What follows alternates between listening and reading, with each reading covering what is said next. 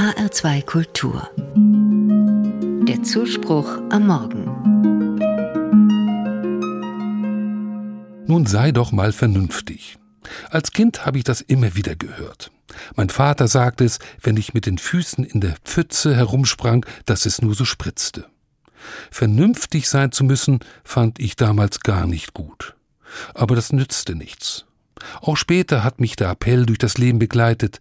Immer dann, wenn ich etwas will, was in den Augen meiner Mitmenschen nicht so gut ist, bemühen sie die Vernunft als Argument.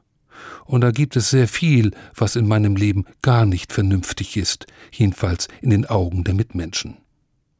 Gar nicht vernünftig ist es, mehr zu essen, als der Körper braucht, nur weil es ihm so gut schmeckt, oder mit dem Auto zur Arbeit zu fahren, wenn ich doch das Fahrrad nehmen könnte. Das ist sogar aus mehreren Gründen äußerst unvernünftig. Aber entscheidend ist, es bleibt nicht bei solchen Lappalien. Die Vernunft schwebt mir zwar ständig vor als das große Ideal, aber immer wenn es wirklich wichtig wird, höre ich nicht auf sie.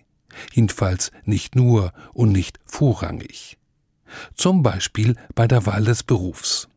Als ich Pfarrer wurde, war das kein Entschluss, der aus vernünftigen Gründen getroffen wurde, sondern ich folgte dem Glauben, sonst wäre ich vielleicht Arzt geworden. Und dann, als ich meine Frau kennenlernte, war das jedenfalls keine Vernunftehe, als wir heirateten. Wir folgten vielmehr unserer Liebe. Mit der Vernunft ist das ebenso eine Sache. Mitunter hilft sie ja, aber ganz alleine ist sie eher hinderlich. Und zwar, weil sie zu vieles ausschließt. Die Vernunft bemüht den Kopf mit dem Verstand, aber wenn sie allein regieren will, unterdrückt sie das Herz und die Gefühle.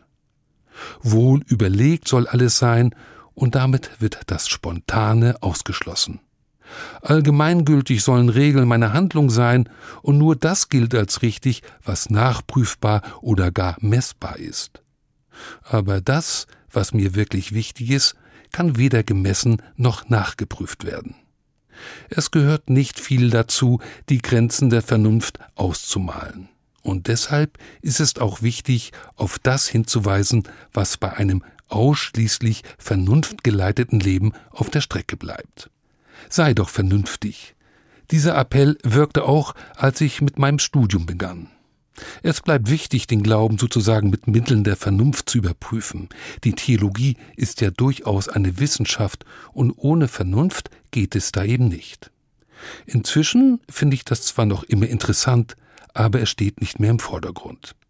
Ein religiöses Leben bietet für mich die Möglichkeit, das Herz höher zu stellen als den Verstand. Das Fühlen wird wichtiger als das Wissen, die Sehnsucht wertvoller als die Gewissheit. Kurz gesagt, in der Welt meines Glaubens kann ich mal unvernünftig sein, und das wollte ich auch schon als Kind immer wieder.